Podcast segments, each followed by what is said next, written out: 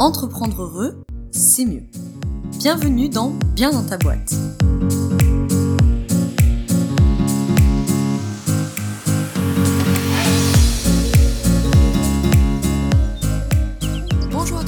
Dans ce nouvel épisode du podcast Bien dans ta boîte. Aujourd'hui, on est dans le format debug, donc le format court du podcast qui permet soit d'ôter une épine du pied, soit de nourrir une réflexion en quelques minutes. Hein. Le but, c'est d'être court, concis, euh, efficace.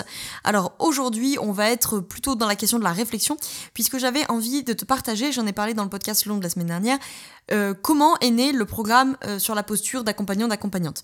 Le but c'est de te partager ça, ça va peut-être te nourrir des, des, réflexions et de voir aussi comment en fait tac ça s'est enclenché, initié dans ma tête entre le constat sur le marché et la création de la formation que tu connais. Et si tu la connais pas, et eh ben la semaine dernière j'ai fait tout un épisode sur comment j'ai travailler sur la refonte de cette formation. Donc, euh, je te mets tous les liens évidemment euh, dans la description euh, si tu veux en savoir plus.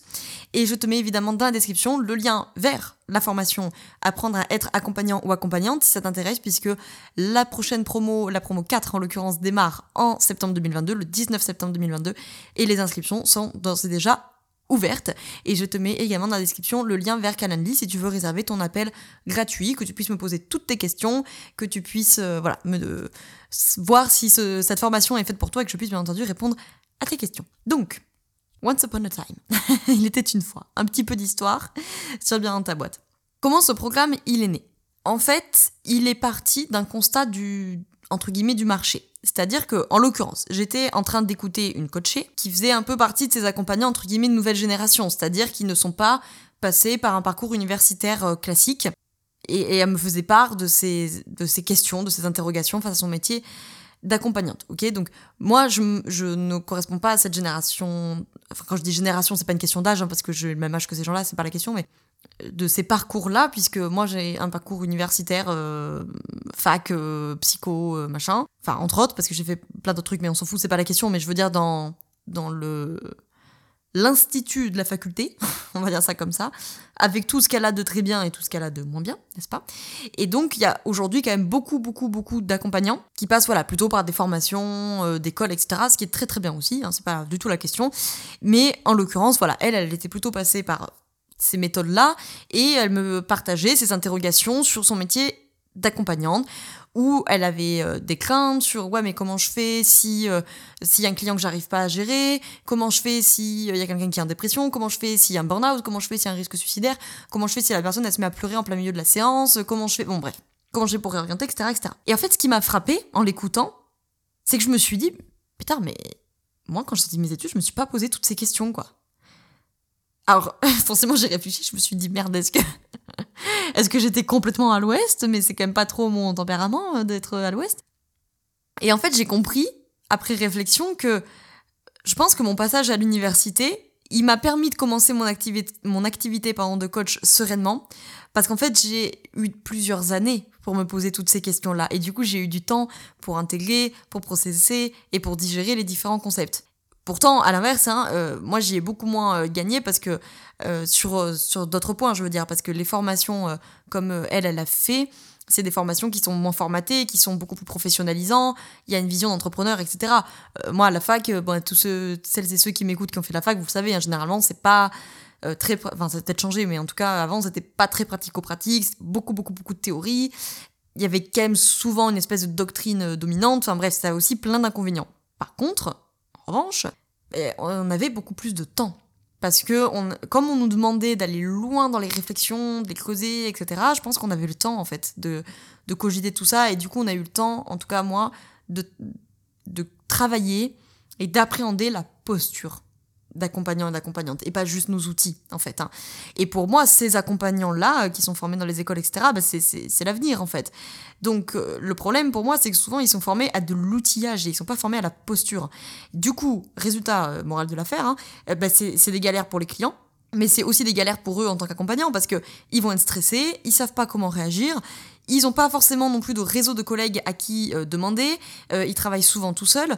Euh, or, moi, bah, du coup, j'ai une myriade de copains qui, comme moi, ont fait leurs études de médecine, de psycho, de pharmacie, etc. etc. Donc, du coup, bah, ça me permet de, moins me sentir seule et de pouvoir demander voilà, des collègues qui ont fait leurs études énergétiques chinoises, etc. etc.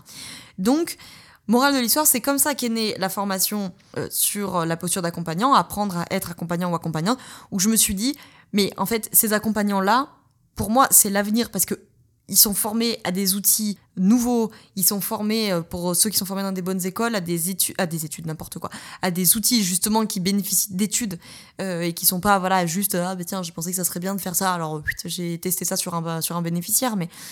Donc euh, voilà, à des, à des approches qui sont nouvelles, qui sont beaucoup plus holistiques, beaucoup plus globalistiques que ce que nous on faisait à la fac et tout, par contre, la plupart du temps, ces formations sont des formations d'outillage et pas des formations sur la posture d'accompagnant. Et donc, on se retrouve avec des accompagnants qui sont paniqués et qui savent pas euh, gérer pendant les séances, ce qui évidemment ne bénéficie pas du tout à leurs bénéficiaires, et qui n'arrivent pas à créer d'alliance avec les bénéficiaires, parce que ça, on sait, les études le prouvent, et je le répète chaque fois, que 80% de la réussite d'un travail d'accompagnement, qui soit thérapeutique ou business, se joue dans l'alliance entre le praticien et le bénéficiaire. Les outils, c'est environ 8% de la réussite du travail. Donc quand tu es formé qu'aux outils, bah, tu es formé à 8% de ton accompagnement, en fait. Donc la posture, c'est absolument indispensable.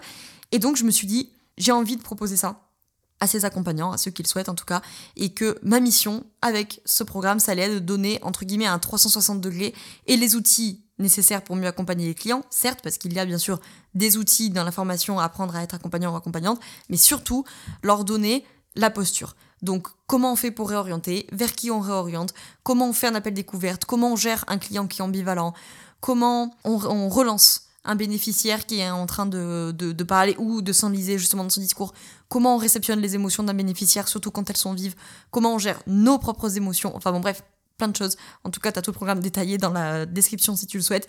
Et euh, si tu veux aller plus loin sur ce genre de problématique, j'ai déjà fait deux fournées, entre guillemets, de, euh, du hors-série GDA. Donc c'est toujours podcast bien ta boîte, c'est un hors-série GDA pour galère d'accompagnant. Et ce sont des petit épisode, environ un quart d'heure, euh, où je viens justement euh, faire un, zoom sur des problématiques spécifiques que rencontrent les accompagnants, comme par exemple gérer un client ambivalent euh, qui, pendant l'appel découverte, veut tout et son contraire et qui veut tout changer à sa vie, mais qui veut pas faire quelque chose pour que ça change, quoi, tu vois. Le genre de problématiques que peuvent rencontrer les accompagnants. Et, et typiquement, cette problématique-là, tu peux avoir tous les outils que tu veux, psy positive, ayurveda, médecine chinoise, je sais pas quoi, PNL, machin. Là, tu peux rien faire en fait. Ça, c'est la posture. C'est tout. Là, c'est la question de la précision, identification, demande explicite, demande latente, gestion de l'ambivalence, relance. C'est ça là qui va te permettre de débloquer la situation. Là, tu peux avoir tous les outils que tu veux pour gérer un client ambivalent, c'est la posture d'accompagnant, par exemple. Hein. c'est juste un exemple parmi tant d'autres. Donc voilà, c'était euh, la petite histoire. et euh, voilà, ils se marièrent et eurent beaucoup d'enfants. Pour finir sur euh, le était une fois du début, c'était la petite histoire de comment est né la formation apprendre à être accompagnant ou accompagnante. Et dans l'épisode de la semaine dernière en format long si tu le souhaites je t'ai partagé toute la refonte du programme. Donc là sur les aspects beaucoup plus euh, pratico-pratiques hein, pour le coup. Voilà j'espère que cet épisode t'a plu. Si c'est le cas n'hésite pas à laisser un commentaire et ou 5 étoiles sur Apple Podcast ça prend 5 minutes enfin ça prend même pas 5 minutes ça prend 2 secondes. C'est gratuit ça me fait plaisir ça m'aide à garder la motivation à continuer et ça m'aide à faire connaître le podcast. Et n'hésite pas bien entendu à partager cet épisode à un entrepreneur ou une entrepreneuse qui pourrait être intéressé de l'écouter je te remercie d'avoir écouté cet épisode jusqu'au bout. Je te souhaite une très belle journée ou une très belle soirée selon quand tu m'écoutes. Et surtout, je te souhaite d'être bien dans ta boîte. Ciao, ciao.